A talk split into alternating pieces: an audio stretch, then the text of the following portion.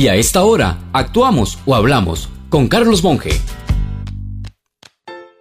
Por razones de afinidad, le entregué un video de dos minutos a un emprendimiento de vecinos de San Juan de Dios de Desamparados y me ofrecí a dar aporte semanal. La verdad es que si uno puede ayudar, pues hay que hacerlo.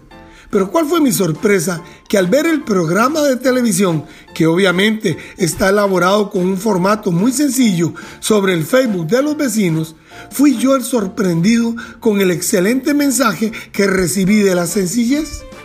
Si aplicara el estilo tico destructivo, diría que es una producción con deficiente iluminación, edición con cortes poco elaborados, algo de improvisación, etc.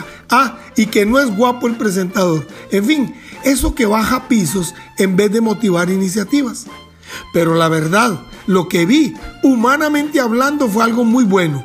Un programa grabado en La Casa de la Chuleta, un restaurante de la comunidad que con el nombre nos dice a qué se dedica. Entrevistas a la gente del barrio, la hija de, el cura párroco, los saludos a los vecinos y lo que más me agradó, los comerciales de la dueña del bazar, de la soda de las hamburguesas y pizzas del barrio, el transportista, el del megáfono, en fin, que empresas que de otra manera no pueden acceder a costosos métodos de publicidad estaban ahí, dirigiéndose precisamente a su mercado natural, sus vecinos. Y como aprendí, pensé, no debería copiarse, es decir, replicarse en todas las comunidades de nuestro país ese método dado que la tecnología ahora está al alcance de un micrófono y un celular. Creo que eso no solo estimularía la economía, haría algo más importante, levantar la hermandad y apoyo entre vecinos. Eso vale la pena.